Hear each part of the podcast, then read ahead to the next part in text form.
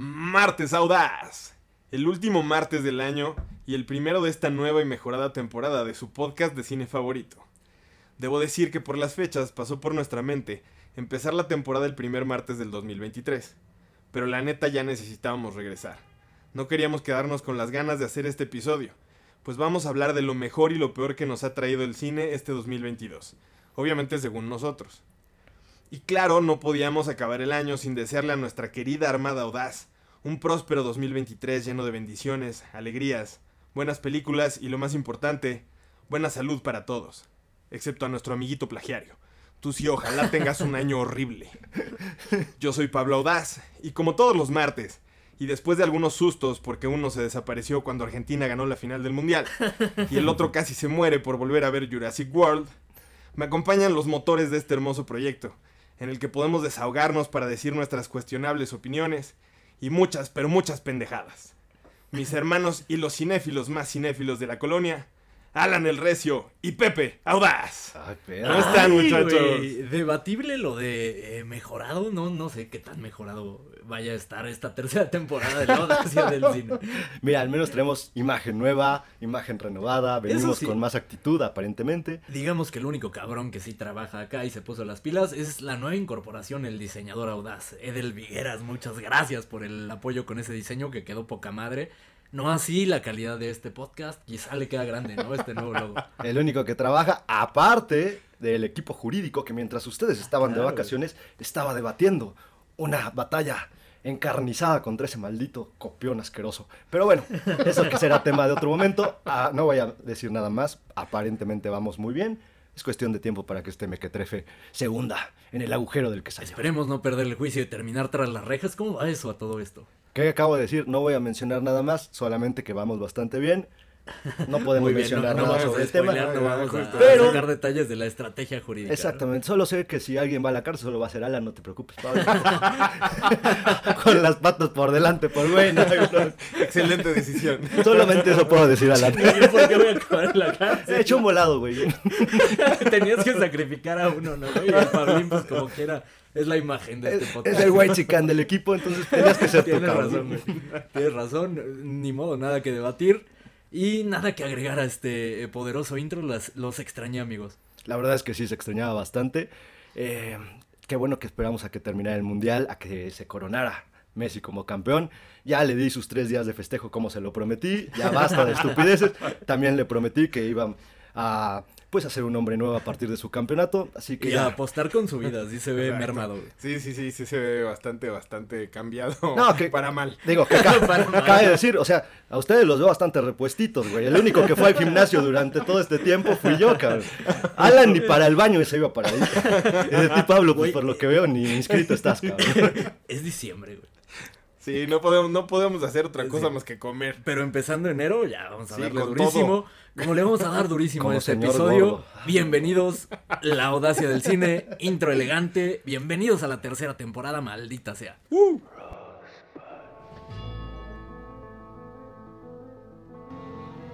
We'll always have Paris. Well, a, a boy's best friend is his mother. I'm gonna make him an offer he can't refuse. Yippee-ki-yay, motherfucker. I am your father. Here's Johnny.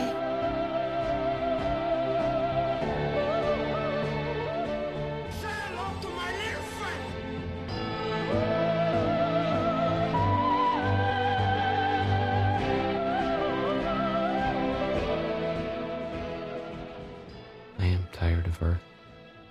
These people. I'm tired of being caught Y la audacia está de vuelta, volvió en forma de fichas. Prometimos muchísimas cosas a- en nuestra partida. Eh, prometimos nuevas plataformas. Lo único que cumplimos es nuevo diseño. Ni siquiera juntas creativas. Tuvimos, tuvimos una junta creativa en la que un integrante llegó en, una situación un tanto deplorable. Al final se llegaron a conclusiones, ¿no? Y, y- Llegamos a conclusiones, correcto. Eso es lo importante. Se tuvo una junta, cabe mencionar. Yo, yo les dije claramente, en el mundial no me estén jorobando. Y ahí está, vamos a juntarnos, vamos a juntarnos. Ah, ¿Cómo, mam? Increíble, güey. Luego en el partido de, de- de Holanda-Argentina y están chingue y chingue, Dios mío. No, no, no. Armada audaz, ustedes entenderán, pero estos güeyes en serio no tienen otra cosa que hacer. Lo, que- lo cual es bastante triste de sus miserables vidas. Pero bueno, quieras o no, pues es lo que hay y los extrañaba a estos cabrones. Qué bueno que nos extrañabas, imagínate si no, güey. No, güey, le di que le sigo hablando después de que me hacen venir ese día, cabrón. O sea, ¿De qué me estás hablando, Pablo? Eso explica el mal humor y las malas condiciones en las que venía, ¿no? Pero al final se concluyeron cosas, se vienen cosas interesantes. Sí, cumplimos nuestra palabra, cosa que rara vez hacemos, Entre comillas, ¿no? entre comillas. Parcialmente. Hay, hay mucho por hacer todavía, pero vamos en, en buen camino. Lo que sí vamos a hacer es eh, despedazar cinco películas. ¿Cuál fue la tarea para este episodio? Traer las cinco peores películas del año, así como también las cinco mejores. Eh, ¿Les parece si empezamos despedazando los cinco bodrios eh, que más detestamos este año? Me, me parece bien y quisiera iniciar con, con una que traigo. Que mira, haciendo el, el balance del año en lo que vi, la verdad es que pasé un año bastante lindo. En, Todas te las ahorraste, cabrón. en gran parte me ahorré muchas películas porque escuchaba la audacia del cine, claro está. Venga. O porque también se me adelantaban a verlas y la verdad es que pues, decía, me vale madre, no la voy a ver.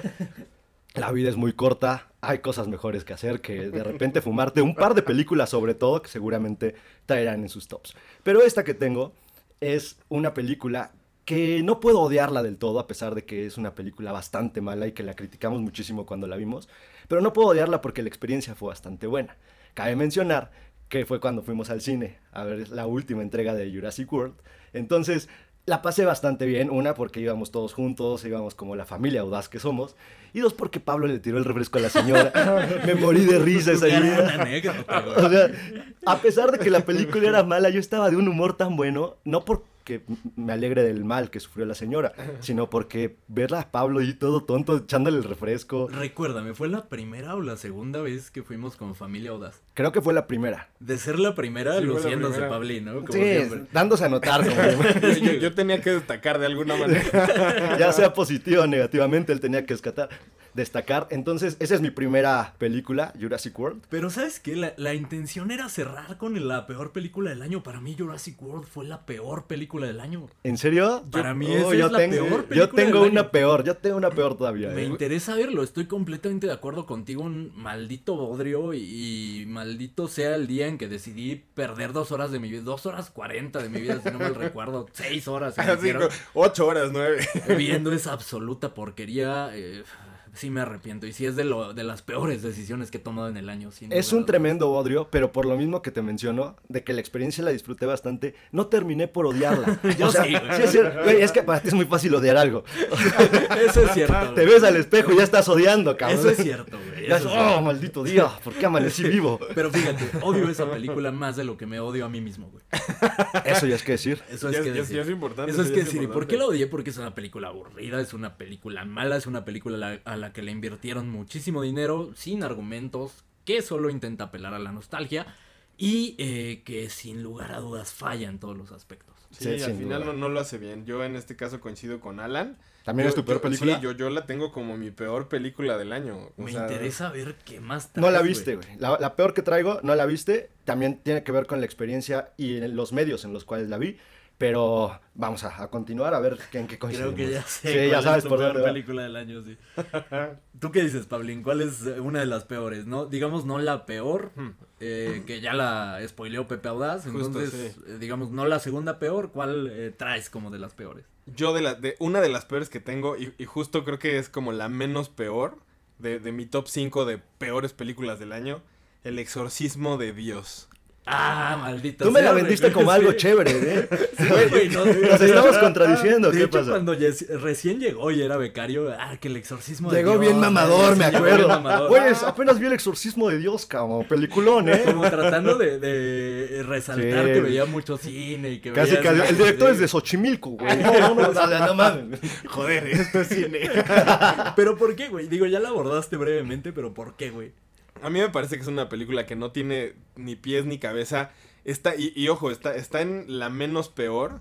Precisamente porque no sé, no sé si esto es intencional o no, y que fue algo de lo que platiqué en ese momento. Pero es, es tan mala que yo la película me la pasé cagado de risa. Obviamente el objetivo de la película no es eh, hacerte reír. Pero es tan mala que yo me la pasé cagado de risa. O sea, una producción mexicana podía haber sido 10 veces mejor que, que este bodrio. Y el güey, el director, todavía tuvo el cinismo de, de hacer simposios para decir, oh, cómo, cómo dirigir y, y- y- y Oh, producir una película. Aprendimos una palabra nueva en vacaciones. ¿Sabes que Ahora quiero hacer un simposio. güey. Iba a decir simposio para todos. simposio. De lujo, güey. Increíble. Entonces, si quieren pasarse un rato muy cagado y ponerse a reír, vean esta película porque real es muy mala, es muy mala. Pero te la pasas bien porque realmente, o sea, está muy cagada. Incluso hay una escena donde eh, parece que sale Jorge Falcón. No es Jorge Falcón, pero parece. Entonces ya se pueden dar una idea de cómo va la película. Si a mí me hubiera hecho reír tanto, yo no la pondría en el top malo. Si gastaste, yo creo que sí. ¿Gastaste, güey? Sí, cine, sí vi en el cine, Claro que sí, güey. Por Ah, supuesto es que que va Pablo también gasta en cada mamá. A ver, Aquí les va una que está actualmente en el cine y es, eh, no sé, o sea, no, no sé si sea tan mala, pero tengo argumentos para, para meterla. Y no sé si ya la vieron, creo que no la vieron ustedes. La película se llama Men, es de Alex Garland. Y, sorprendería estar en esta lista, pero ¿por qué está en esta lista? ¿Quién es Alex Garland para empezar? Ya hablamos de él, ya hicimos un episodio de esta película.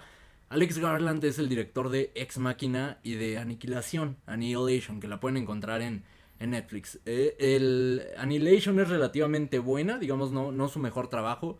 Ex Machina es una película buenísima. Y hace esta película con A24, men. ¿Por qué considero que debe estar acá? Porque es Alex Garland haciéndose el aliado y explicándole a las mujeres el feminismo. Explicándole cómo deben ver, explicándoles cómo deben ver el mundo eh, a través de los ojos de una mujer, lo cual claramente no es y no tiene ni idea de cómo ver el mundo a través de los ojos de una mujer, eh, pretendiendo que todos los hombres son malos y, y cómo sufren las mujeres que son víctimas, yo las entiendo. Ese es el discurso de Alex Garland. Para mí esta película es malísima eh, por este argumento y por este eh, delirio de mamador tratando de, de explicar este, este tema que para nada entiende, me queda clarísimo. sí la vimos. De hecho, hicimos un episodio junto con Barbarian y justo abordamos esas dos películas. Este, y me acuerdo que ahí mencionábamos justo este tema y las, las contrastábamos una con la otra sobre los dos discursos que eran de alguna manera hacia el mismo lado, evidentemente con puntos de vista y, y, este, con estilos bastante distintos. En este caso sí tenía ese aspecto fallido el, el- en el caso de Men, si era una película que de alguna forma trataba de quedar bien con todos los aspectos posibles, trataba de salir bien librado y en lugar tal vez de, de haberse comprometido y darnos una visión honesta de lo que él pensaba, se va a una cuestión fácil, por así decirlo, en donde trata de que pues todas la- las personas empaticen con una visión que simplemente te está releyendo como lo- los puntos principales que se, que se tratan de defender, ¿no? Entonces es como este aspecto en donde jamás has estado en una situación similar, ni vas a estar en una situación similar, y te pones a hablar sobre temas que no conoces. Y cuando haces eso, corres el riesgo de caer en, una, en un aspecto muy superficial de la forma en cómo abordas tu propia historia y tu propia película. Sí, totalmente de acuerdo. Y, y- justo esa, esa película no la puse yo en mi, en mi top 5 peleando con, con El Exorcismo de Dios. Pero estoy totalmente de acuerdo con los dos. Es una película muy, muy mala. Y, y- pues justo creo que es importante para toda la armada. Ahorita está en el cine. Afortunadamente no salió en, muchas salas. Por favor, no vayan a verla. Si, si, si la ven y dicen se suena interesante, por favor no la vean por el amor de Jesucristo. Porque real está muy mala esa película. Sí, creo que el tema es que si le dan apoyo, eh, quizá eh, siga haciendo películas de este tipo. Lo interesante sería que, que se alejara de estos temas que claramente desconoce y, y- que siguiera esta línea de, de eh, que también llevó en Ex Machina y en Annihilation, ¿no? Es que el tema creo que no es tocar esos temas por el hecho de desconocerlos. El tema es no comprometerte con una visión honesta, porque al, al final puede haber mil temas y hay muchos este, varones que han tratado de, de hablar sobre temas este, con cuestiones femeninas y con feminismo y todo este aspecto, pero lo hacen con una visión honesta, bajo su propia perspectiva, llena de errores, sí, pero Claro. honesta al final del día. Y esa es la parte que importa, cómo cuentas tú tu historia. Si en este caso nada más te vas a la fácil a decir, yo quedo bien con todo mundo, ¿para Sí. qué chingas? Quédatelo tú, güey, no me lo, no me lo muestres. Es como las veces que Pablo ha intentado explicar el feminismo en la audacia. Todas las veces lo hemos editado porque claramente no es la voz que mejor representa el feminismo en México. pero lo hace honestamente. Eso sí, güey. Pero lo editamos de todos modos para no comprometer eh, este proyecto. ¿no? Se equivoca honestamente, ¿verdad? Se vuela la barda con cada comentario, pero de forma honesta, que es lo que importa. No sé de qué me hablan. Vámonos con la siguiente. ¿Qué, qué- Ok, qué más traes, Pepe? Voy a meter una película de, de terror cambiando de, de género. En este caso tengo que irme con Halloween, una de las peores películas que vi Güey, en ¿cómo el lo año. olvidé? Es cierto. Es una de sí, las peores sí, cosas, mala. sobre todo porque era la culminación de toda la historia, porque nos dijeron, hay por ahí tres, cuatro, cinco películas que ya no son parte del canon, que no, no importa si las vieron o no, chinguen a su madre, vamos a verlo, vamos a lo que sigue, se van por una historia que inicia con, de alguna manera bien, que inicia con cierta intención de llevar a cabo una historia noble de Michael Myers, y se vuela la barda en este final Es y en esta conclusión. Una de las películas más horribles que he visto. Es cierto, Halloween es top 3 y la olvidé por completo. Tan mala fue que La bloqueé y acabas de desbloquear ese recuerdo horroroso de mi una disculpita acá. Pero sí, tienes razón, sí, es top 3 sin lugar a dudas eh, de las peores películas del año. Top 2, si me apuras, de las peores del año. Y sí, una película malísima, una película que, que debe olvidarse por completo como había hecho. Gracias güey, por recordarme este, ese mal momento que pasé y haber eh, gastado en ver ese absoluto bodrio. Sí, cabrón, gastamos tiempo, gastamos dinero. Y mira, ahí te va, yo traía Smile como una de las peores del año, pero quiero cambiarla, quiero sacarla, no es ni de cerca tan mala como es Halloween 3. No, Sí, nada, no, cero. Nada, nada. O sea, Smile al menos pues tenía ahí... O sea, Smile no tenía intención de nada. Simplemente como de asustarte a la fácil y vámonos de aquí de la claro. sala.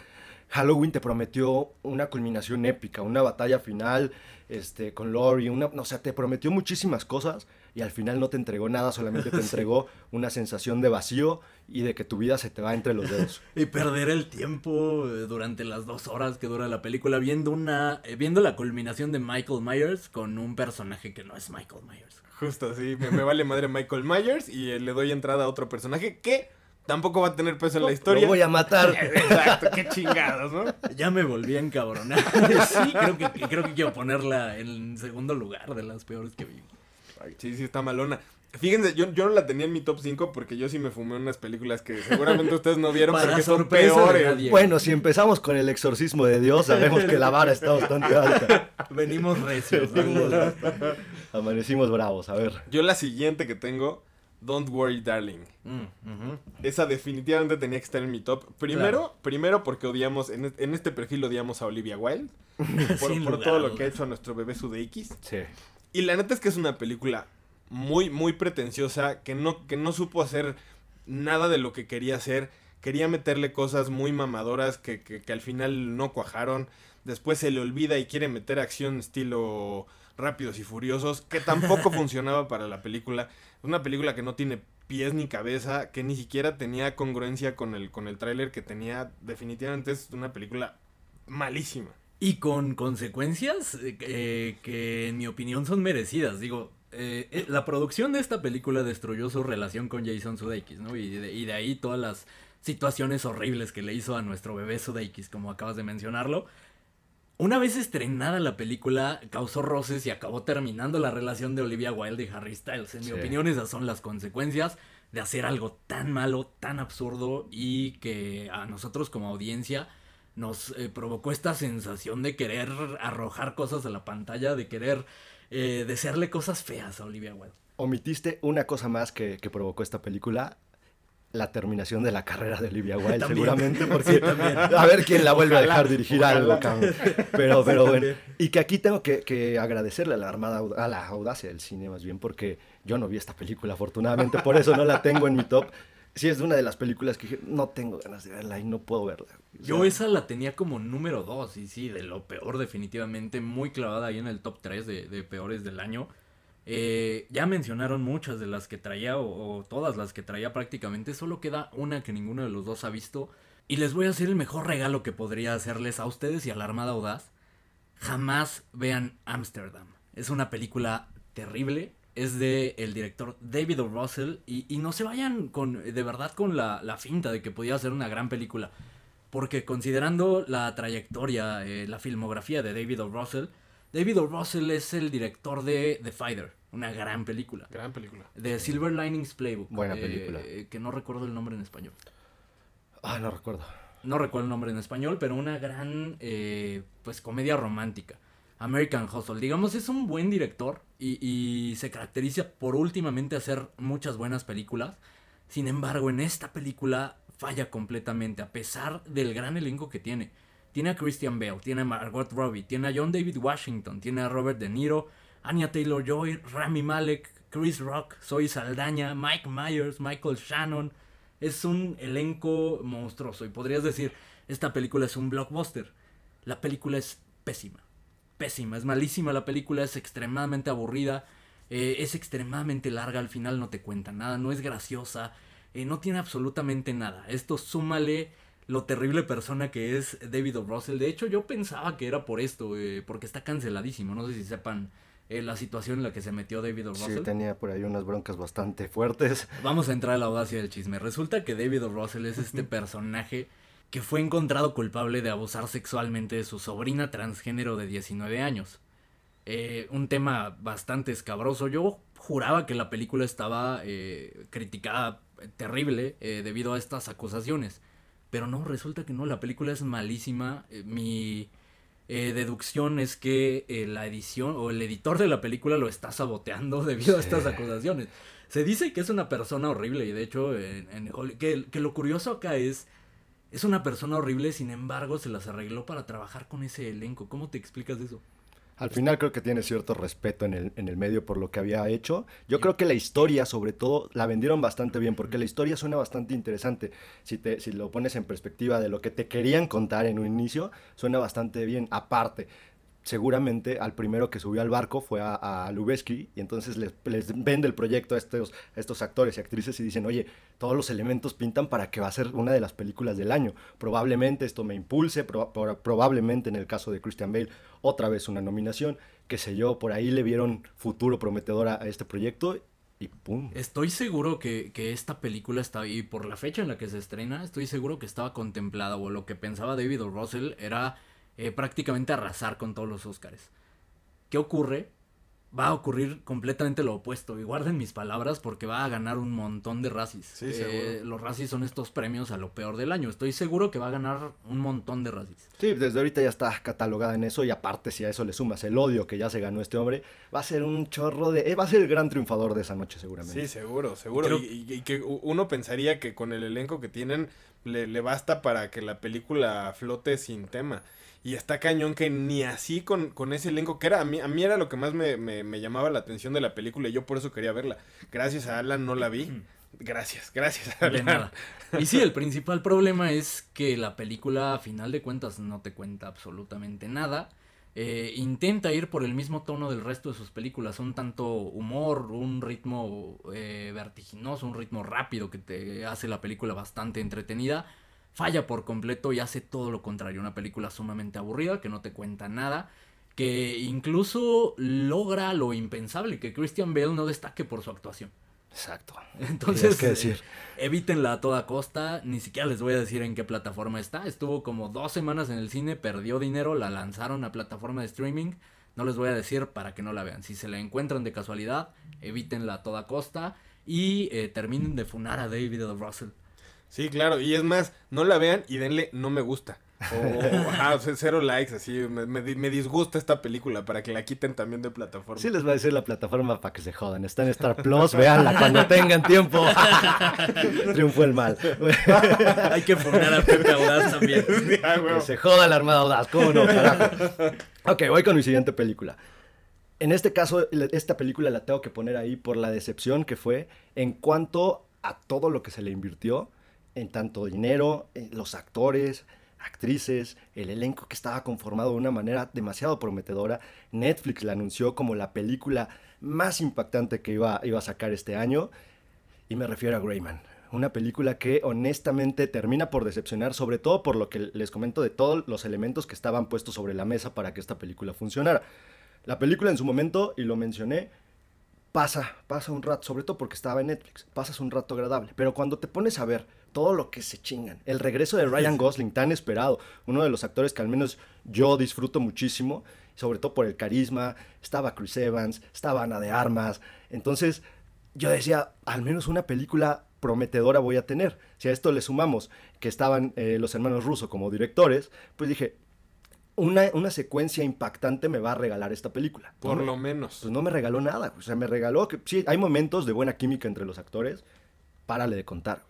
La verdad es que los 200 millones que se gastaron no los ves en ningún momento. Y sí es una pérdida de, de tiempo hasta cierto punto, si lo quieres ver de esa manera. No así si quieres pasar un dominguito nada más viendo algo.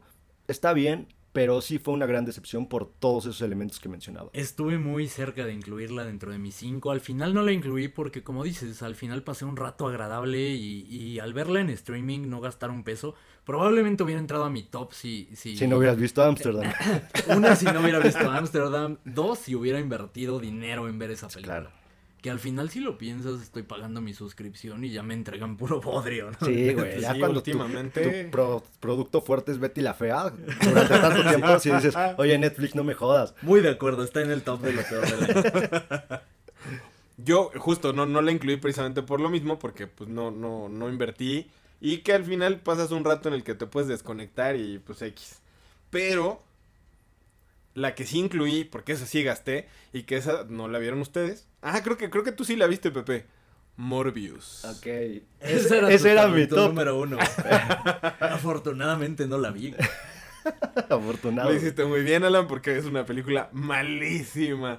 Qué necesidad de meter tanto antihéroe que, que al final tendrían que haber sido villano, pero ah, no, no, yo lo voy a meter como un antihéroe porque es lo de moda. Una película que no tiene pies ni cabeza, que tiene una, un argumento muy, muy flojito, que, que la verdad es que pues no hay nada destacable en la película que, que pues de irla a ver te da coraje. O sea, es una película que no tiene nada, nada, nada que, que puedas decir, pues esto lo rescata, nada. Sí, la, la película es un bodrio absoluto, no funciona nada. La película está mal en efectos, está mal en historia, está mal en actuaciones. Y para lo mamador que es Jared Leto, que lo hemos mencionado, la verdad es que pues, si siquiera quieres ver que este güey actúe chingón, ¿no? O sea, porque mamador y chafa, pues ¿qué más quieres? güey? O sea, no im- pero ¿Estás hablando de Jared Leto o, o de alguien aquí presente? un momento. Pe- pero este güey cae bien. Eso sí. Ahora, ¿por qué estaba como mi peor película? Porque yo no la vi en el cine, yo no, afortunadamente no en el cine, pero tampoco la pude ver en, en la comodidad de mi hogar. Me la fumé en un autobús camino a Cuernavaca, güey. Me la pusieron. Para acabarla de chingar tenía insomnio. No me pude dormir ahí. Aparte con todo este tema de pandemia, pues ni te duermes, ¿no? Vas medio tenso y todo. Entonces me estaba fumando eso a ver si me distraía. Güey, no inventes, o sea, de verdad, fue cuando más amor le he tenido a mi familia, güey. O sea, sí dije, "Ah, ya quiero llegar. Llegó llorando con su familia. Abrácenme, por favor. O sea, la verdad es que sí fue una experiencia terrible. Digo, no me imagino lo que es siquiera pagar un boleto por esta cochinada, pero que te la pongan en una pantallita como del tamaño de una tablet, con, y aparte doblada al español. Entonces, la verdad es que sí es Sí, una es, terrible que te la pongan doblada. Sí. Una, una de las... Siento que, siento que Pepe lo prefiere así. Güey, una de las... Y si no mal recuerdo, una de las primeras pruebas para Pablo como becario audaz fue ir a ver esa película. Le dijimos, es que todos la vamos a ver, güey, de eso va el episodio. Y terminó viéndola él solo. Sí, sí, sí, pero, pero mira, la vida es justa y me castigó de esa manera. sí, güey. Pero además, además cabe destacar que qué ojete el chofer que puso la película, güey, porque al final, o sea, digo, a lo mejor el, el- el chofer no, no la había visto, pero si ya, o sea, si ya la había visto el chofer, qué ojete de poner esa película así. No, de y espero que no la haya visto porque iba manejando, güey. O sea, no, me- Mira, no jodas, Pablo. ¿no? Mira, pudo ser peor. Ese camión pudo haber tenido destino, eh, como destino final, Toluca o Pachuca, güey. Pudo ser O peor. esos lugares son para llegar a morirte.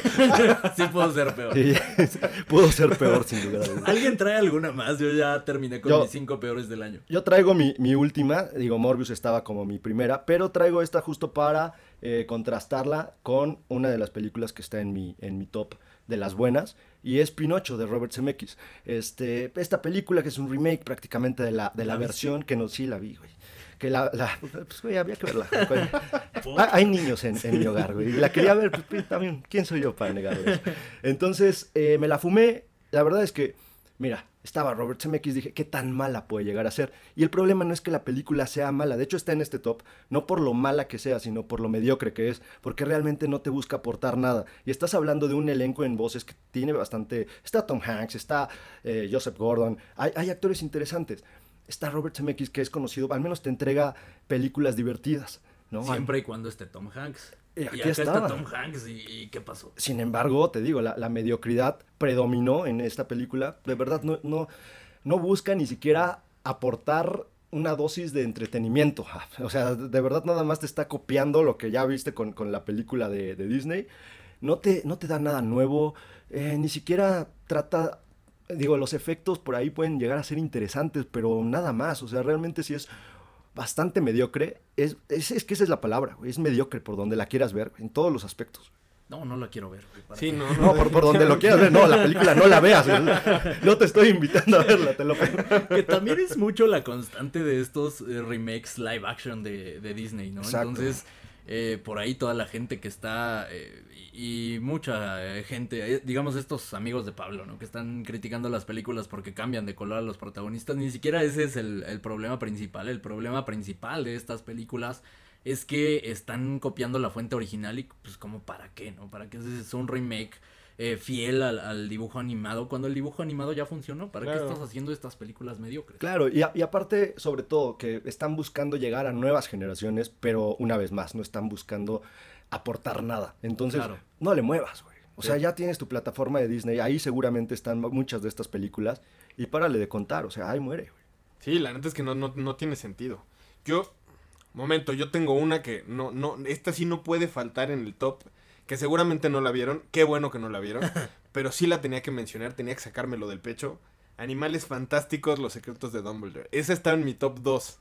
Guau. Qué mala película Sí, con, sí con, con M mayúscula. No, qué, qué bodrio. Esta película es, es muy mala. Básicamente, la película fue, fue un intento de, de conciliarse eh, eh, la, la escritora J.K. Rowling con, con toda la, la- la comunidad LGBT, porque al final ha sido muy controversial este tema. ¿Y qué hizo? ¿Cuál fue su, su maravillosa idea para, para hacer una reconciliación? Hacer abiertamente homosexual a Dumbledore. Y la película trata eso. Y hablando de, en, en aspectos ya más de la película, es una película que no tiene argumentos para nada. El Ya- guion es básicamente qué se enojó. inexistente. Sí, es justo lo que No, más no, le no, molestó. Es que, es que realmente, y, y- y- y en este caso, eh, eh, según yo, cuando, cuando abordamos este tema no lo, no lo metí, pero no me importa spoilearlo porque ya a estas alturas sin, no, no la vean. Y si la vieron, pues tampoco les va a importar. Toda la película trata de un ciervo y al final el ciervo no sirve, o sea, no, no, no, no, no tiene sentido en la historia. O sea, este güey hace, hace un, un ejército, arma un ejército según para convertirse en presidente de, de, de el mundo mago. Y, y- y- todo, todo, todo no vale pa' pura madre porque el que decide quién va a ser el presidente va a ser el mendigo siervo que secuestra a este cabrón. Entonces no, no, no tiene nada, o sea, la película no tiene pies ni cabeza, no tiene fundamento, no tiene sentido. Desmadraron lo que, lo que venían haciendo y básicamente por, por un... eh, pues una, un, un motivo secundario que tenían. La neta es que no vale la pena la película, es muy mala. Ojalá que no hagan otra. Y ya. Creo que ya cancelaron la saga, ¿no? No tengo Eso idea. espero. Creo que ya, Sí. creo que ya. Y, y sobre todo porque no funcionó que hubieran sacado a Johnny Depp por los problemas que ya Ah, sabemos es cierto, que tenía. Lo, lo, y desafortunadamente, porque lo, lo cambian por Matt Mikkelsen, que es un gran actor, y desafortunadamente tuvo que participar en esta película tan baja, tan asquerosa, Sí. tan mala. Y a eso hay que sumar, le digo, Pablo, no nos hagamos. Lo que más te molestó era que ya me imagino a Pablo en el cine así escupiendo palomas. ¿Qué? ¡Dumbledore gay! Es gracioso porque es cierto. güey. Seguro es eso. Pablo. Es Pablo para- Para los que no lo conocen, ese es Pablo. Obvio no, claro que no. El, tema es que no tenía sentido ni valor ni peso en, en la misma historia. Ah, cierto, te, te entiendo. ¿Cuál es el chiste? No está en el top porque yo no la vi. Lleguemos a un consenso. de- a partir de todas estas películas que mencionamos, ¿cuál eh, en consenso audaz diríamos es la peor película del año?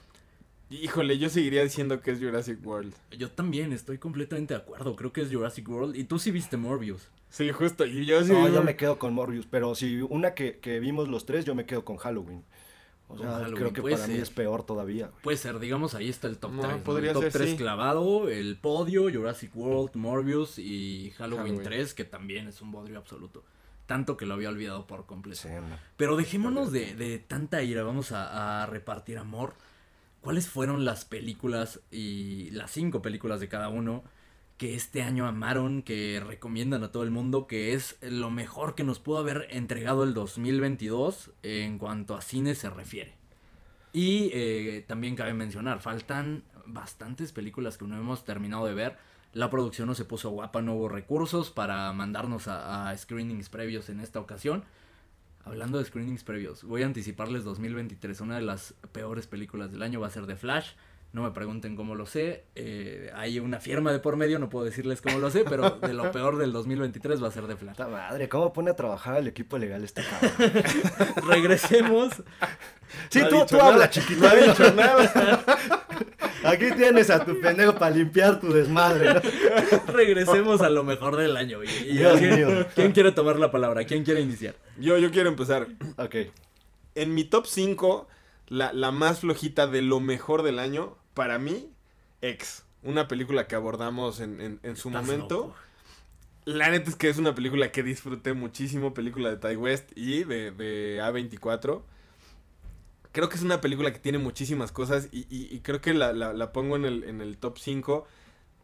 Además de, de por lo que es la película, por toda la nostalgia y todas las referencias que tiene y el respeto que tiene como hacia todas las, las, las películas de las que mete ahí estos guiños. Lo disfruté muchísimo, para mí es la que está en el top 5 de las mejores películas del año. Una película bastante buena, De- honestamente. decía que estabas loco, pero no tienes un punto. Debe estar por ahí en el, en el top 5. De hecho, eh, no sé, yo pensé que debería estar más arriba, pero no, sí tengo por ahí cuatro que pueden ser mejores. Y eh, yo no la dejaría por su cuenta, ex. Eh, yo la incluiría con Pearl. Esta eh, precuela que sale después de X. Tremenda película, no la han visto, ¿verdad? No, yo no la he visto. Necesitan ver, ver Pearl. Es una gran película. Eh, lo que hace bien en X es, eh, digamos, este plantearte eh, la historia de, de justamente estos protagonistas, entre ellos Pearl.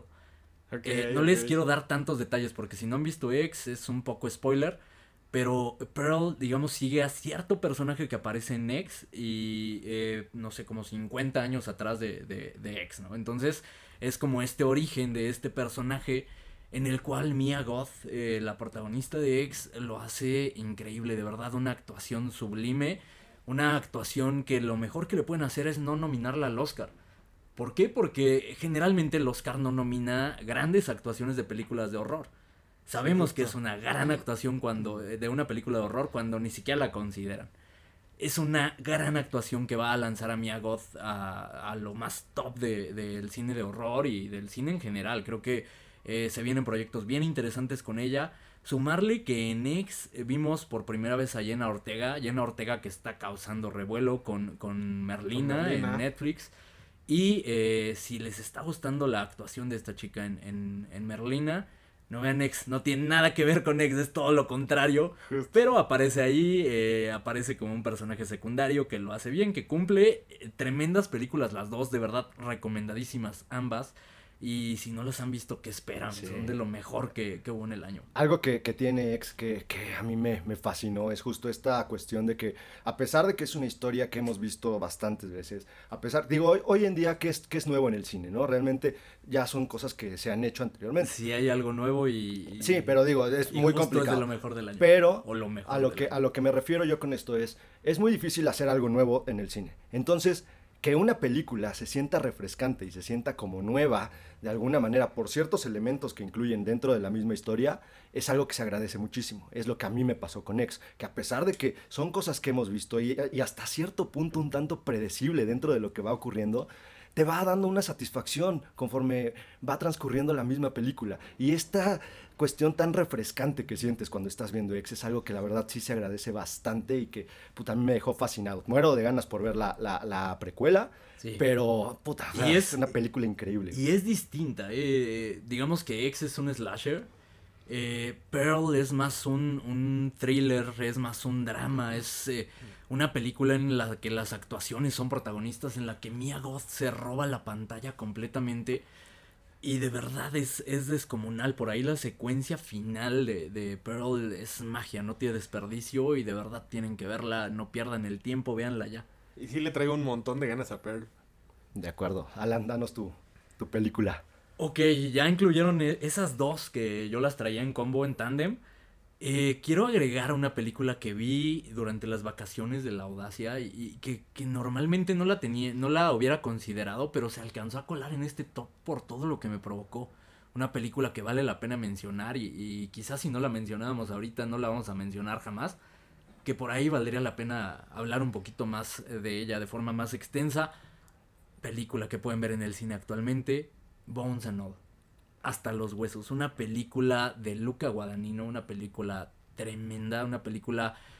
eh, voy, a, voy a resumirla como un, una película romántico caníbal, un drama romántico caníbal. Justo esa era mi, mi que yo traía como mi película de amor este, favorita de, de Una este año. gran película. Honestamente es una película preciosa. La música de Trent Reznor es maravillosa. Y me acuerdo que lo llegamos a platicar en algún momento. Este, a mí si algo me parece loable de Trent Reznor es la forma en cómo deja el ego de lado para tratar de destacar la música. Y con esta sensualidad y, y simplicidad de las notas, te crea la atmósfera de la película y eso hace que destaque todavía más. Entonces me parece un trabajo doble porque dejas el ego de lado y al mismo tiempo haces que, que tu música destaque. La música es protagonista completamente y te cambia el sentido de varias secuencias que de otra forma pudieran ser horribles. Y que, y que justo es, es, yo creo que la parte más destacable de la música precisamente es esto. Eh, Tú estás viendo algo que, que puede ser muy crudo, muy visceral, y la música hace, hace que, que cambies la perspectiva de lo que estás viendo. O, o- o- o con una nota, con dos notas estás eh, viendo algo que, que realmente te parece enternecedor o que te parece romántico, y con dos notas te cambia la perspectiva a algo ya más, más crudo, más en la madre que estoy viendo me parece que es así de lo más destacable de la película, la música. ¿Qué decir de la fotografía? ¿Qué Ujú. decir de las actuaciones? La actuación de Timothy Chalamet es eh, excelente. Con Luca Guadagnino quizá hizo su mejor trabajo. Eh, en esta ocasión no se queda atrás. También eh, lanza a esta chica relativamente desconocida, Taylor Russell, que también actúa de forma majestuosa. La química en pantalla, la fotografía, el- el- eh, la estructura narrativa de la película.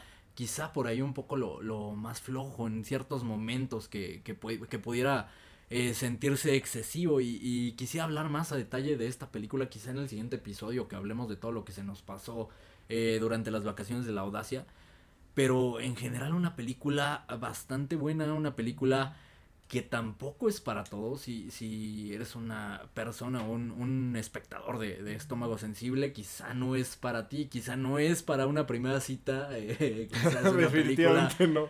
Es una película para ver, eh, sí, con eh, tu pareja o con, eh, con alguien, eh, digamos, con quien ya tengas confianza, que ya conozca como esta parte de ti. Con conocer esta parte de ti no quiero decir que seas caníbal porque también te quemas, ¿no? Pero, pero Güey, que eso me da mucho miedo. ¿De dónde sacó Luca Guadagnino esta idea? Sí, Seguramente de. Armie Hammer, ¿no? probablemente, pero logró algo que era bastante difícil y era romantizar el canibalismo. Y creo que eso a mí me parece bastante complicado porque la forma en cómo nos va contando la historia, al final es una historia de amor entre caníbales. Sí. Entonces la forma en cómo te cuenta una historia de amor entre caníbales para que sientas lo romántico y digas qué linda historia de amor y no te vayas por el lado del canibalismo, tiene bastante mérito. Es que justo, a mí, a mí me parece un, un, un tema, o sea, impensable. Y, y a mí me daba mucha curiosidad cuando, cuando, cuando supe de qué se trataba, porque en realidad es que a mí me parecía un, un tema impensable, algo que no podía juntarse. Y, y este cabrón lo hace, lo logra. Es un cabrón que entiende el amor. Entiende a Armie Hammer también. Y seguramente la película favorita de Armie Hammer, ¿no? Pero pasemos a la siguiente. ¿Qué más traes, Pepe? Ok, ya hablamos de, de Hasta los Huesos, que era una, una de las películas que quería tocar. Voy a tocar estas, estas dos películas van en, en combo por lo divertidas que son y lo entretenidas. Una más cómica que la otra, pero digo, al final, Top Gun, por la forma tan increíble en la cual fue realizada, tiene que estar en este top. Sí, sí, sí. Y no sé si la tengan, pero cómo me reí y qué bien la pasé. Ya esta la vimos juntos. El peso del talento. Huevo. Rayos, maldita sea, qué grandes películas para pasar un rato agradable. Y esto es justo lo que tiene que buscar una película que quiere entretener a la gente y que quiere hacer que sientan que su dinero vale la pena. Por un lado tenemos a Tom Cruise haciendo escenas que nunca se habían visto en el cine. Una de las cosas que tengo que difícil es hacer algo nuevo. Este es uno de los elementos que llegan con novedad dentro del cine este año que no se había hecho nunca de esta manera. Tom Cruise, que es un maldito genio, es un maldito capo de verdad haciendo sus acrobacias, es un loco, de verdad. Ya no sé si es un loco o es Dios de verdad. Pequeño paréntesis. ¿Ya vieron el nuevo stunt que está haciendo para Misión Sí, Imposible? sí, sí, sí. Yo no, No yo lo has he visto, no te he lo visto. describo y se lo describo a la Armada Audaz. Es, eh, si algo caracteriza a Tom Cruise, aparte de estar loco y la, ciento- la cientología, es ser un maldito capo. Ajá. Dijo, ¿qué me falta? Tal vez brincar en una, en una pinche moto a un precipicio y abrir el paracaídas en el precipicio. No mames. Lo está haciendo, güey. Lo está filmando, güey. Está Ni siquiera este dobles de riesgo hacen eso. Es más, yo, recuerdo, no sé si se acuerdan, de Nitro Circus, este eh, Sí. show de MTV donde... Travis Pastrana. Travis Pastrana hacía este tipo de stunts. Travis Pastrana, un, un motociclista profesional y que se dedica a los deportes extremos. Eso está haciendo Tom Cruise a sus 120 años. cabrón. Es, es un que maldito está loco este O cabrón. sea, Eso está haciendo. me queda claro que no hay forma de que Tom Cruise muera a menos de que le pase algo en, en estas acrobacias. O sea, no hay forma. De, de- por causas naturales no va a morir Jamás nunca se va a este güey. y por el otro lado, pues les mencionaba, hablando de genios, un genio incomprendido, que, del cual no tenemos ni idea de qué Cage. pasa por su cabeza, Nicolas Cage. Y, y de verdad, qué bien la pasé con estas dos películas. Por eso las tenía que tirar en combo, porque, puta, los ratos tan agradables. Las podría ver N cantidad de veces. Me acabo de poner de buenas nuevamente. Traía Top Gun claramente en mi top 3. Una de las mejores películas del año. Entretenimiento puro. Eh, cine, eh, digamos, de, de este que ya no se hace. Cine de, de héroes de acción. Y un héroe de acción de la pinche vida real. No, y cine que nunca se hizo, güey. O sea, ¿cuándo has visto a un protagonista hacer este tipo Sí, de que- acrobacias? Y que además le enseña a todos los demás de- del cast, así de, no, ahora vamos a, vamos a aventarnos tres meses en un, en un programa que yo les voy a poner a todos Sí. para ponerlos mamados y para, para, para enseñarles a pilotear aviones. Aparte, No güey, mames. es, es el, el de mayor edad de, de- de los que protagonizan la película. Claramente hay güeyes más mamados. Pero llegaba con unas bolotas a decirles, oye, métete a este régimen que yo hago para que te pongas bien chingón, güey. O sea, de verdad, no, no, bueno, es- debe ser un personaje increíble este hombre. Si son de las tres personas que no han visto Top Gun Maverick a estas alturas del año, eh, tienen que verla. Es un- una película obligada. Por ahí, si no han visto la, la de los ochentas, también vale bastante la pena. Y para entrar como, para ir entrando en contexto. Y, y Top Gun Maverick, de verdad, de lo mejor del año. Y de lo mejor en cuanto a cine de acción se refiere de los últimos años, sin lugar a dudas. Sí, claro, y además aprovechen que justo creo que hace dos o tres días se estrenó en plataforma en Paramount Plus, me parece. Y entonces pues, aprovechen para verla si no la han visto y si ya la vieron, vuélvanla a ver porque es una pinche peliculota.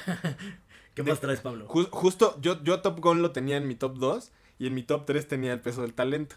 Entonces, a mí ya solo me queda eh, el top 1, que yo creo que todos vamos a coincidir en, en esa película. No sé si Déjalo traigan al algo final, más. Sí, justo. sí, sí, traigo algo más.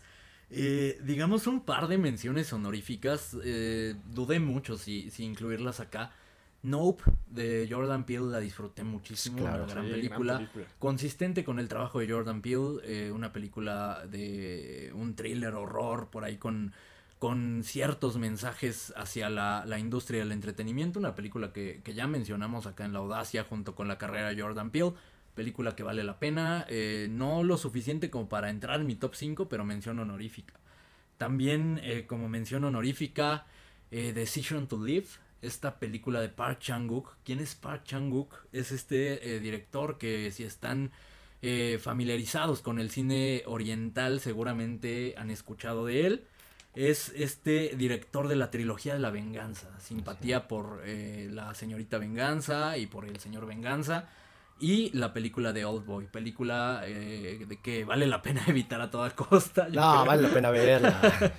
No sé, no es una Bajo su película- propio riesgo, pero bajo vale la su pena. propio riesgo, si disfrutan lo gore, si, disfr- si disfrutan las historias retorcidas, eh, Park Chan-wook es Hoy por hoy encuentras videos peores. Decision to Live es eh, una película que estrena este año y si me apuras la ganadora eh, anticipada, desde ahorita les estoy diciendo, de mejor película extranjera. Una de las películas que más esperé en el 2022 porque pensé que se iba a estrenar en 2022. Resulta que no porque pues, a México todo llega meses después. Aparentemente se estrena por ahí de los primeros meses del año, enero me parece, finales si no me equivoco. Y es una película que de verdad invito a todos a que cuando salga no la dejen pasar. La verdad yo le traigo muchísimas ganas. Tengo por ahí este, una promesa de que esa la voy a ver en familia. Entonces de verdad que es una película que espero con ansias. Y que vale un montón de la pena. Es una mezcla de, de géneros, digamos, este eh, cine negro con una historia de romance retorcida, eh, con una historia policíaca también. Es una, una película que, que te deja... Es como este tipo de películas que no sabes qué sentir cuando terminas de verla, pero sientes muchísimo una vez que acaba. Pero ya sabes, o sea, no, no descifras qué es este sentimiento, pero es una película que cambia de género constantemente, fiel a la retorcida mente de Park Chan-wook y eh, que vale la pena ver. Mención honorífica. ¿Ok? Venga. ¿Tú, Segui- Pepe? ah, bueno, si- seguimos con menciones honoríficas por ahí. Voy a meter a Elvis porque la verdad es que es una película entretenidísima. Es mención honorífica, güey, no está en el top, así que dame chance. Entonces, esta película bastante entretenida, pasas un rato muy agradable para las personas que no conocen la trayectoria de un personaje y un ícono de la música como es Elvis, vale la pena entrarle con esto. Hay otras películas que abordan eh, de manera más profunda la historia retorcida de este personaje, pero pues, creo que la verdad pasas un rato bastante agradable, bastante ameno. Vale la pena el cine por, por la música, por el sonido y sobre todo por la actuación.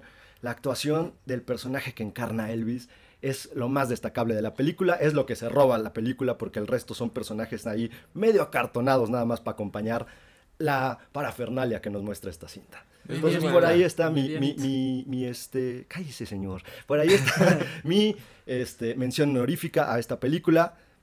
Este, y bueno, vamos a, a- ¿tú traes mención honorífica? Pues sí, digo, ya, Quiero- ya, que, ya que estamos metiendo ahí cualquier película X, A ver, dale. yo voy a meter Bullet Train. Sí, porque sale, porque sale Bad Bunny. Sí, güey, sí, ya, ya entró, ya cualquiera se coló, está barata la- el cover para este top, vamos a incluir a, Bad Bunny, ¿no? El día del episodio te estabas deshaciendo en elogios y oye, ya, como viene mamador, no, no me gustó nada la película, güey. lo voy a reproducir otra vez. Bueno, no, mejor no. ¿Traes este día de tu top o más menciones? Te la voy a ceder porque estoy seguro que esta es tuya completamente. eh, Ok, la de- audacia se pasa bastante parte del año y de los episodios hablando de superhéroes. Voy a hablar de mi película de superhéroes favorita, de Batman, así es. Como mencionamos, barata la admisión para este top, ¿no? Pero Exacto. Pues por eso estás aquí, desgraciado, así que mejor cállate. De Batman, una película que honestamente me sorprendió y que seguramente sorprendió a todos los detractores de DC y que es lo que les ha salvado el año prácticamente porque ya Shazam, nos Shazam este Black Adam nos demostró que terminó perdiendo dinero y terminó por cavar la tumba de muchos proyectos, incluidos el, anunciado y tan anticipado regreso de Henry Cavill como Superman, pues ya quedó eliminado de esto. Volviendo a The Batman, una película que va a los orígenes del, del detective este, murciélago para mostrarnos un poco de los inicios de este personaje, encarnado por Robert Pattinson, quien había sembrado dudas por todos lados porque no se ponía mamado, porque pues, no quería hacer ejercicio, porque no quería realmente meterse en la piel de un superhéroe. Al final se puso en forma, lo logra, nos lleva a cabo un personaje bastante sólido, un personaje retorcido, un personaje traumado, y a esto hay que sumarle la participación del villano, en este caso eh, Paul Dano, que es un actor impresionante, es un villano que nos entrega muchísimas capas dentro de la misma cinta, y al final, como toda película de superhéroes, si un villano no es sólido, la película no vale nada. En este caso, el villano es bastante sólido y por ahí una participación especial de un posible Joker. Entonces, la verdad es que yo me quedé con un gran sabor de boca. Una película que me, me gustó bastante, tomando en consideración también lo flojo que fue el año. A pesar, a pesar de que vimos muchas cosas de superhéroes. Y empezó muy el bien año- el año. sí, güey, el En año- septiembre no puta, sabíamos güey. de qué hablar acá en la audacia. Justo no había ya nada. No, no había nada. Incluso nos avasallaron con varias series que algunas pues bastante... Pues aquí, Sí, muy bastante flojas, flojas. güey. Sí. Entonces, pues haciendo el balance de los superhéroes, yo me quedo con The Batman. Afortunadamente fue una película que superó mis expectativas, de hecho. Sí, de hecho la traigo por ahí en el top. eh, eh, muy apenas sí, ya ¿no? en el muy, top. sí. eh, muy Pensé que ibas a traer tu pinche depredador, güey. En, en el top 25. No, honestamente sí, y, y te faltó agregar algo, güey.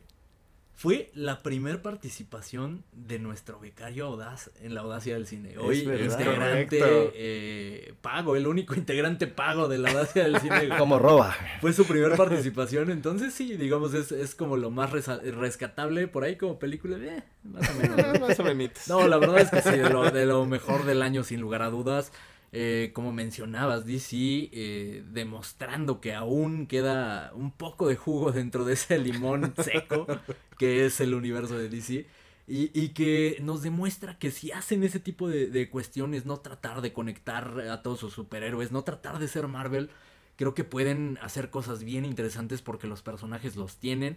Eh, tienen a los directores, en este caso Matt Reeves lo hace de forma increíble. Si siguen esta línea, creo que podemos ver proyectos bien interesantes. El tema es justo ese, que, que salgan de esta idea de querer ser esta máquina de dinero que es el MCU. Quiero pensar que a raíz de toda esta cancelación de múltiples proyectos que, que hicieron en DC, quiero pensar que va por ahí, que va para tratar de dejar de conectar todo el universo, porque al final no se planteó para eso. Y no está mal, o sea, cada, cada proyecto puede tener su propio estilo. ¿no? Ya vimos, por ejemplo, el tema de Shazam, que tiene un estilo más cómico y no tiene por qué conectarse con el estilo de Batman o con el estilo de Superman. Cada uno que haga sus proyectos y cada uno que funcione por sí solo. Y sobre eso van a ver que al final, históricamente es lo que mejor han hecho. ¿no? Entonces, pues, que Sí, pues o- eso. ojalá, ojalá que se den cuenta y que dejen de tratar de experimentar y, y buscar copiar la, la- la fórmula de Marvel que ya tampoco les está funcionando. Entonces, pues esperemos, va, va, va una de mis uvas de, de Año Nuevo en, en eso. No, yo no las voy a gastar en eso, no chingues. Yo sí, porque yo sí voy al cine a verlas, ojete. Yo también, güey, pero pues, que, que se jodan, esos güeyes son ricos, yo qué chingados. Nos queda una, y creo que todos coincidimos, la mejor película del año. Espera, espera, espera, todavía no, todavía traigo en mi top. Hay una película que quiero meter ahí, que no sé, ¿tú ya no ok. traes ninguna en tu, en tu top de 5? No, ya, ya queda solo la mejor del año y Ok. que estoy seguro que todos Sí, coincidimos. antes, seguro. antes de eso, voy a, voy a meter esta, esta película. Bueno, es un par de películas. Es The Northman, que creo que es una de las mejores sí, películas sí, que vi en el año. Y honestamente, y, y digo, vale muchísimo la pena que si no la han visto, la vean, sabiendo un poquito de la historia que nos van a contar, porque hay muchísimas referencias ahí de fondo, un poquito escondidas, que si, que si ven antes el contexto, van a exponenciar la, la- experiencia todavía más.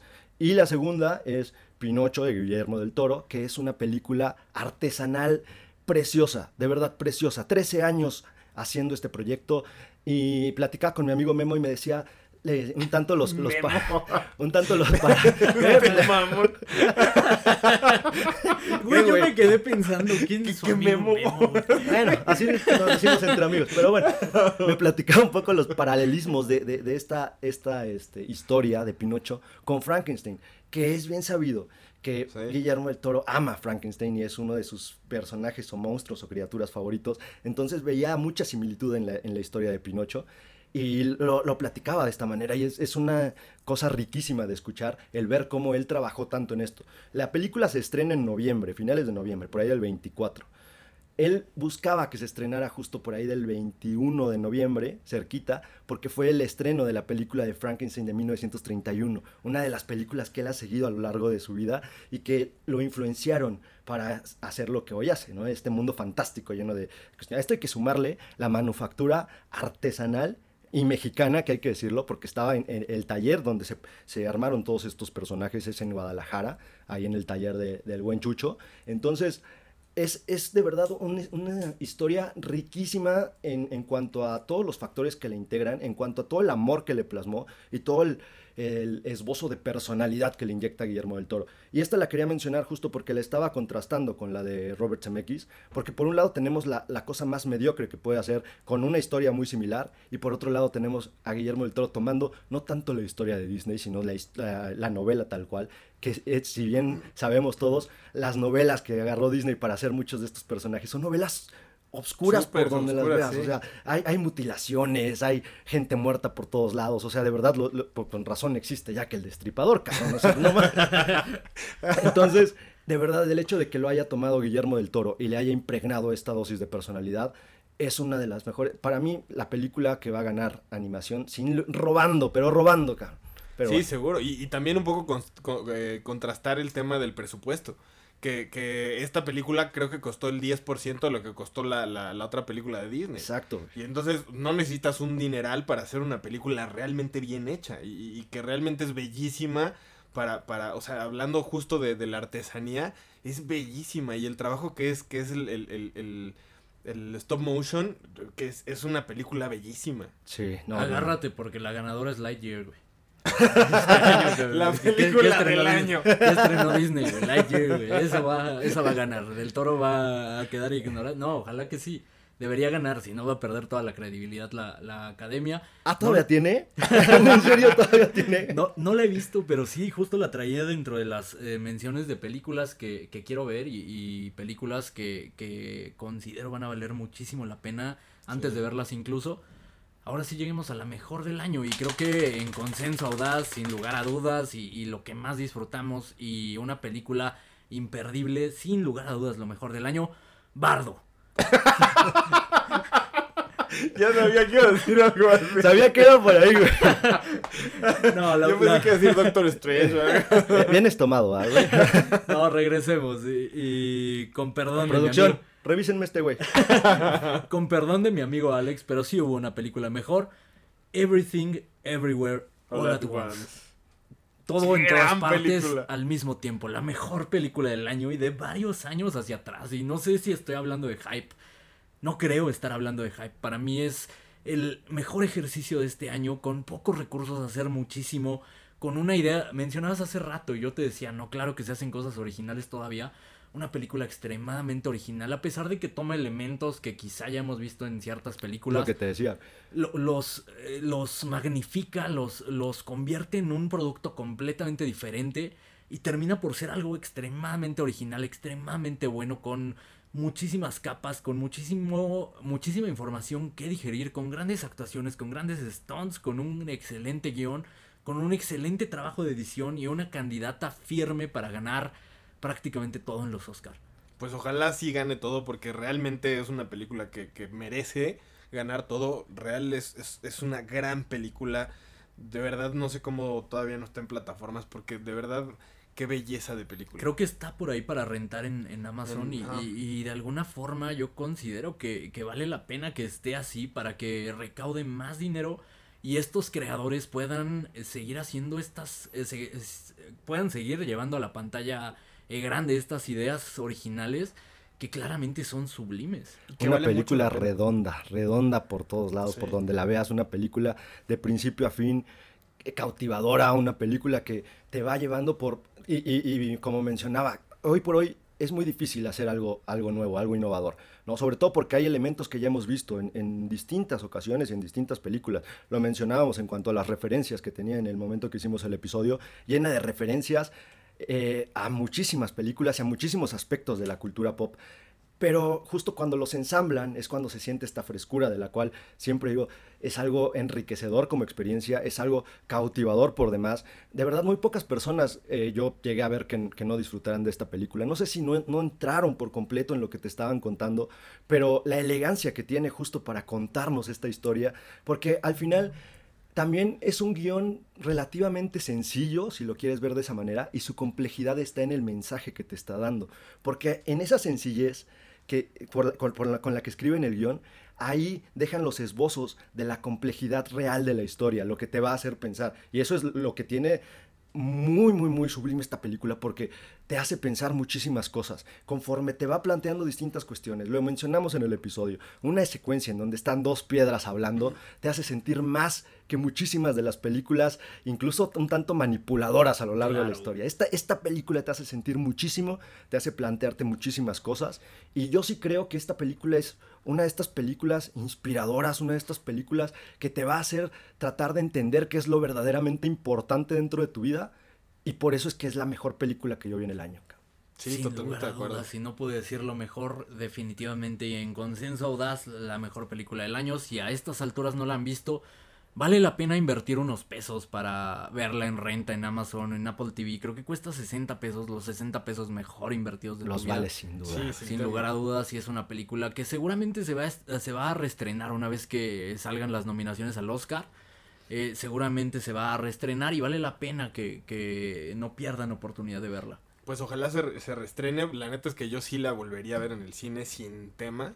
Creo que es una película que realmente sí vale mucho la pena. O sea, sí es como esas películas como para comprar el, el- el DVD y tenerlo ahí para cuando te sientas triste. no. Justo, para regresar varias veces al Sí, año, ¿no? En momentos sí. importantes o momentos complicados de tu vida. Creo que es una película que vale la pena retomar y como esa eh, comfort movie, ¿no? Para Sí, regresar a ella justo. cada que lo necesites. Justo, justo. Es un, es un abrazo que necesitas de la vida. Y como, como decía, ¿no? Es una, una película que te hace replantearte lo verdaderamente importante dentro de tu vida, cada uno bajo su perspectiva, cada uno bajo los medios que considere importantes, pero de verdad esta película te invita a reflexionar muchísimo. Sí. Por acá les traigo también, eh, para no dejar, porque eh, sin lugar a dudas va a, van a faltar varias películas dentro de este top. Siento que varias de esas son justo algunas de estas que voy a mencionar, que si no se han estrenado están a punto de estrenarse y van a entrar o van a competir por entrar a este eh, top que como ya mencionamos que Pepe abarató eh, bastante. Vamos a ver qué vas a decir. No cantes victoria. Cuidadito, Cuidadito con con la. Ahí te va y seguro han escuchado. Ah, aparte porque empieza el señor, lo que me gusta a mí es lo más chido y si no, ya. Dale, dale, dale. Ahí te va, y seguro han escuchado algunas de estas, como, y quizá la tengan en su lista de, de películas que quieren ver. Afterson. Es una película eh, que no he escuchado tanto de qué va, he querido evitarme esto, pero se hablan cosas buenísimas. Esta directora eh, que es relativamente nueva, Charlotte Wells, eh, y es Afterson esta película. Eh, ténganla en el radar porque seguro va a valer muchísimo la pena verla. Otra que es de un director conocidísimo y de los mejores directores de, de la historia del cine, Steven Spielberg, que regresa eh, con The Fablemans, una película que se hablan cosas maravillosas de ella y que seguro va a estar nominada a prácticamente todo. La gente que la ha visto dice que es de lo mejor del año, creo que vale la pena verla y vale la pena tenerla en el radar para cuando se estrene y eh, seguramente acá en La Audacia hablaremos de ella.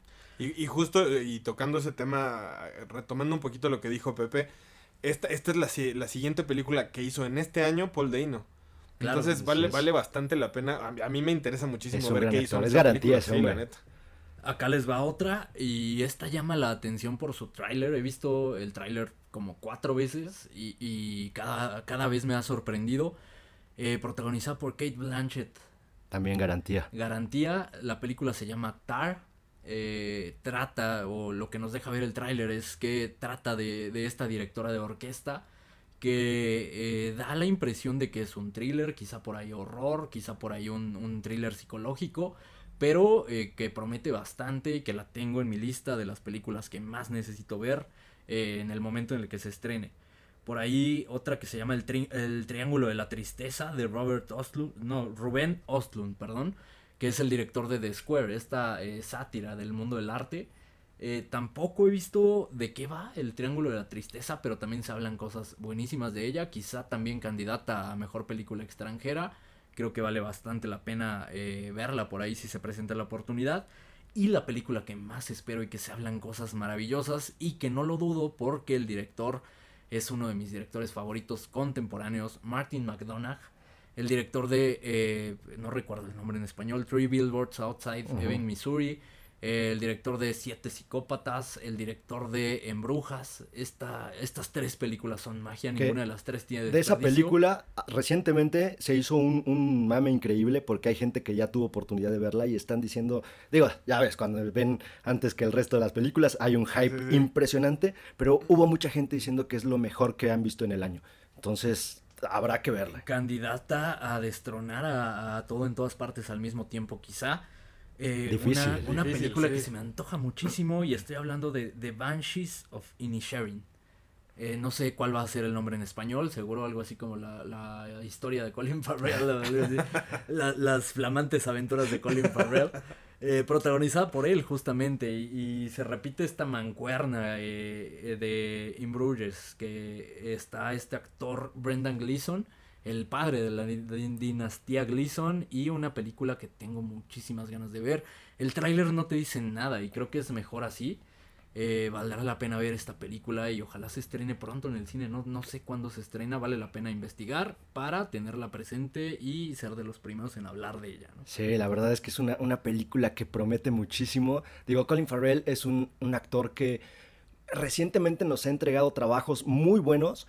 En algún momento de su carrera, que, que fue cuando se empezó a tomar de alguna manera muy en serio y buscaba constantemente como una cierta aprobación, que fue cuando sacó la película de Alejandro y este tipo de películas desafortunadas, fue como la, la parte más baja de su, de su trayectoria. De ahí tuvo algunos escándalos y, y problemas de, de drogas y este tipo de cuestiones que lo alejaron un tanto de, de las pantallas. Después regresa ya sin tomarse en serio, regresa de una, con un Colin Farrell muy relajado. En, en In Bruges lo hace impresionante y esta película de verdad promete muchísimo. De un tiempo para acá solo hace películas excelentes, ¿no? Realmente no tiene película mala de, de un tiempo para acá. ¿Qué te gusta? ¿De 10 años para acá, quizás? Sí, sí, justo. Que fue en, en la etapa donde ya no se toma en serio, donde ya llega. Ajá. Y se siente un Colin Farrell muy natural y muy honesto. Y ajá, y justo, creo que ese es el parteaguas y, y que lo ha hecho muy bien. La neta es que ha tomado las decisiones correctas precisamente para darle ese seguimiento a su carrera y que va, va bastante bien. Entonces vale la pena tener estas películas en el radar y, y de verdad tengo muchísimas ganas de, de verlas y, y ya me emocioné de, Sí, de cara. hablar de ellas nada más. Este fue como el, el pequeño eh, plus, digamos, de este episodio. Y eh, ¿tienen algo más que agregar, muchachos? Pues como siempre, ¿no? Agradecer. La verdad es que esta- este episodio va a ser el, el último martes del, del año, el último martes audaz del año. Y como siempre agradecerle a toda la gente, a todos los amigos y amigas que se han acercado conmigo y que me han dicho, se han tomado la molestia de al menos escuchar algún episodio. De decirte qué bueno que ya acabaste ese proyecto, güey, era malísimo. Qué bueno que terminaron temporada. No me digas que van a regresar, por favor. No, siempre agradecerles. Digo, la verdad es que quiénes somos para, para pedir que se tomen la molestia de escuchar el, el episodio y luego cuando hacemos unos de, más de una hora. Yo te voy a decir, somos hombres desesperados. Por favor, escúchenlos. No, y, y siempre, siempre, ¿no? Agradecerles a, a esas personas. La verdad es que haciendo y recapitulando el año, tuve un año maravilloso. Eh, la verdad, la incursión de Pablo fue algo bastante bueno. Me siento bastante contento con este proyecto. No así las personas que nos escuchan, evidentemente. Pero me siento bastante pleno. La verdad es que poco a poco, y, y lo, lo he platicado en distintos episodios, cuando tuve la pérdida de mi abue, fue difícil eh, volver a retomar el cariño que yo tenía por muchas actividades, ¿no? Parte de la depresión que se siente, mucha de la depresión es simplemente la apatía en muchos proyectos.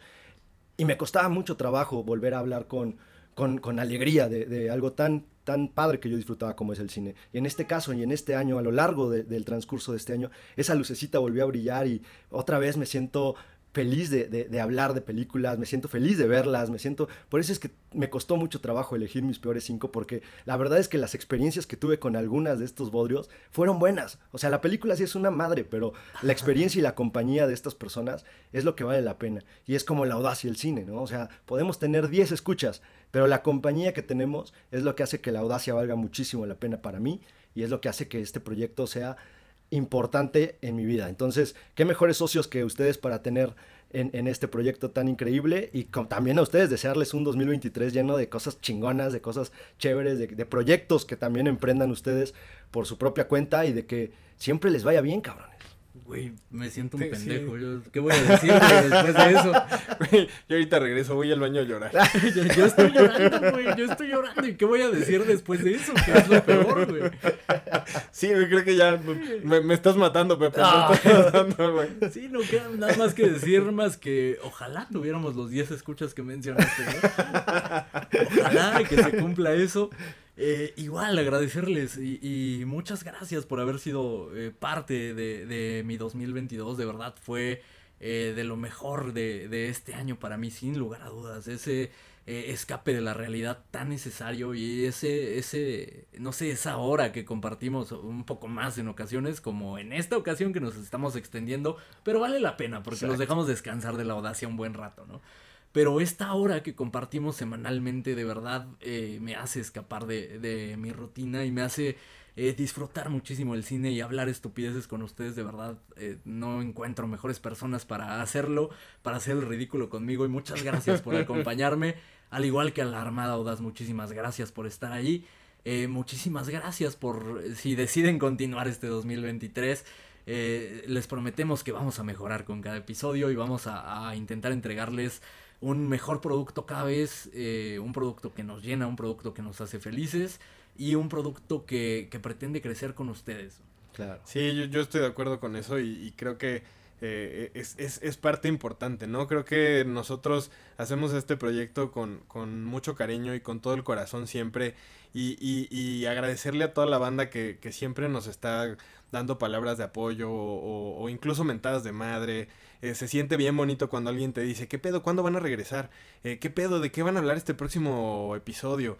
Eh, la verdad es que es, es- esas muestras de apoyo creo que es, es- es algo que nos da luz y que, y que nos, nos da echarle más ganas a este proyecto.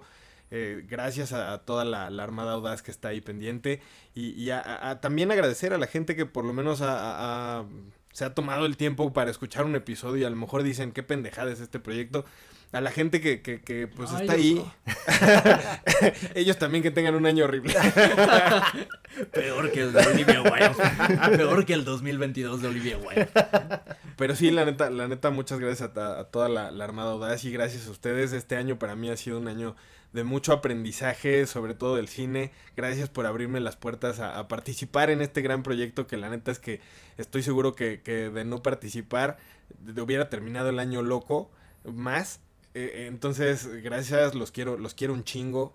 Eh, eh, por un pinche 2023 donde la rompamos y, y- y donde justo entreguemos un, un- un producto que, que a la gente le guste cada vez más y más y más. Digo, bajo nuestras limitantes. Tampoco vamos a prometer algo. Que son bastantes. Sí, Sí, son un montón. Y, y- y agradecer a la gente que entienda que, que tenemos bastantes limitantes. Ya hasta nos ven con ternura.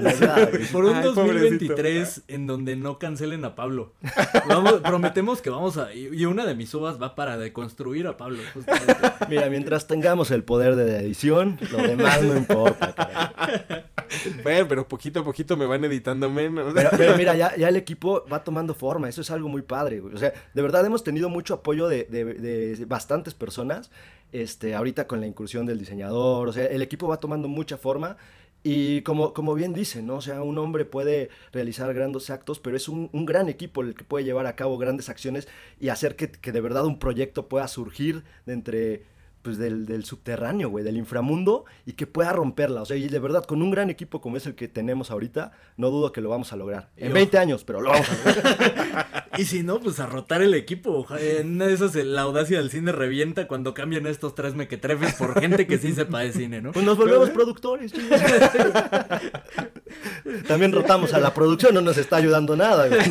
Al contrario, nos está poniendo el pie contra todo y contra todos. Así la audacia del cine para este 2023. Por lo pronto, muchas gracias por escucharnos durante este 2022. Eh, muchas gracias a los que siguen ahí. Algunos siguen hasta hoy.